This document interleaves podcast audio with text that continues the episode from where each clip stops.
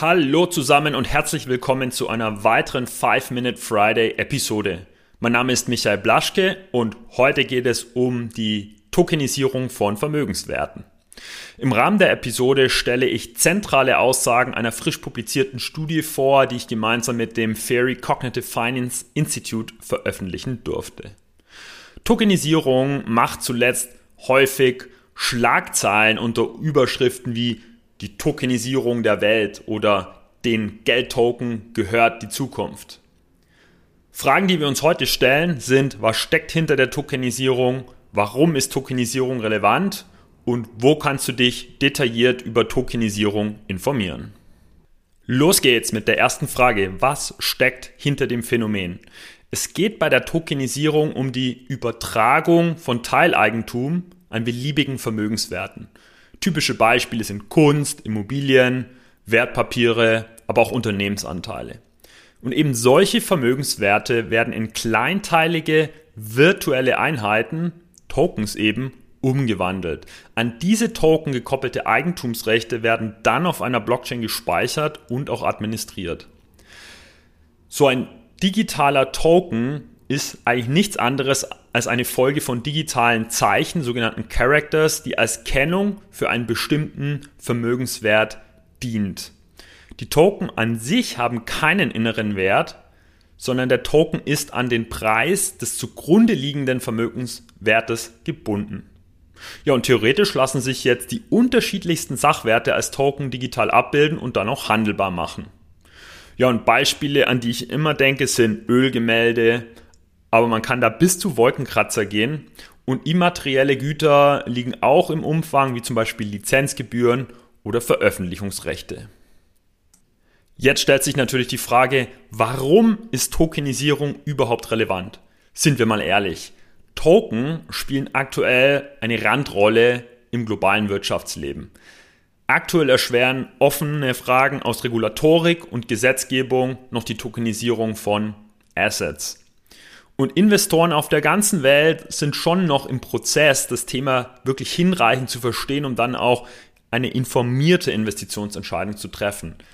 Aber zukünftig werden schon eine Vielzahl von Kapitalmarktkonstrukten durch Token dann auf einer Blockchain repräsentiert. Und die Tokenisierung von Assets ermöglicht es, Bruchteile an einem beliebigen Vermögenswert in digitaler Form zu erwerben. Und das wiederum erweitert natürlich das Anlageuniversum für die bereits etablierten Investoren deutlich. Aber auch neue Anlegergruppen erhalten Zugang zu Assetklassen, die zuvor außerhalb ihrer Reichweite lagen. Ja, ich denke nur, nur daran, ein Quadratmillimeter eines teuren Kunstwerks ähm, in sein Eigentum zu nehmen. Ja, und die Digitalisierung von Assets in einer Blockchain-Infrastruktur bietet dann auch hohe Zeit- und Effizienzgewinne im Handel mit diesen Vermögenswerten. Ja, und letztlich werden Options- und Derivatemärkte potenziell neu gestaltet, etwa durch den Einsatz selbstausführender Smart Contracts. Jetzt, wo wir verstanden haben, warum Tokenisierung und Blockchain relevant sind, stellt sich die Frage, wo du dich detailliert über Tokenisierung informieren kannst. Fragen, die sich stellen, sind, wie genau funktioniert die Tokenisierung? Wie sieht die Zukunft der Tokenisierung aus? Wird die Tokenisierung von Assets das Finanzsystem wirklich revolutionieren? Und werden alle Vermögenswerte in Zukunft wirklich digital repräsentiert in Bruchteilen? Detaillierte Antworten dazu findest du eben in der ganz frisch publizierten Studie noch vom 8. September. Der Titel ist Blockchain und Tokenisierung, Disruption des Finanzsystems durch Kryptoassets und Decentralized Finance. Diese Studie durfte ich gemeinsam mit dem Ferry Cognitive Finance Institute publizieren. Den Link zur Studie findest du sehr gerne in den Show Notes. Und heute mitgebracht habe ich drei zentrale Aussagen dieser neuen Studie. Aussage Nummer eins: Die Blockchain-Technologie und die Tokenisierung von Assets gelten als fundamentale Zukunftstrends, die am Anfang ihres Entfaltungspotenzials stehen.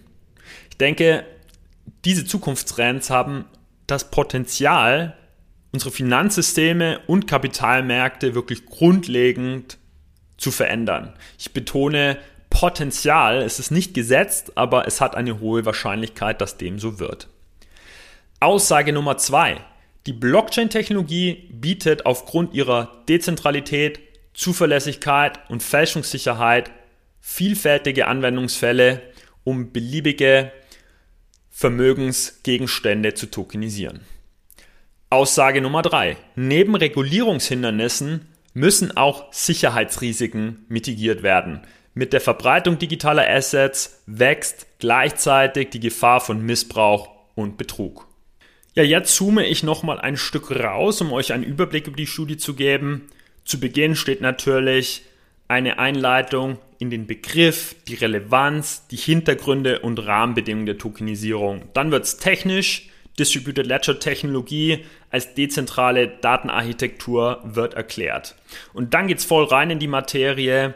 Tokenisierung wird ähm, vollständig erklärt im Sinne von Definitionsweise, Funktionsweise, die Unterscheidung fungibel, nicht fungibel, Vorteile und Chancen sowie Nachteile und Risiken und ökonomischer Nutzen. Und dann geht's voll rein in die Anwendungsbereiche der Tokenisierung, die da reichen von Immobilien über Rohstoffe, Diamanten und Kunst, über Musik, Wein, Edelmetalle bis hin in den Profisport. Ja, und abschließend werden Entwicklungspotenziale diskutiert, äh, die ich in den Bereichen Smart Contracts, Blockchain Interoperabilität und Disintermediation sehe. Ja, damit wünsche ich viel Freude bei der Lektüre der Studie und frage mich natürlich, welche konkreten Anwendungsbereiche der Tokenisierung du am vielversprechendsten findest. Ein schönes Wochenende.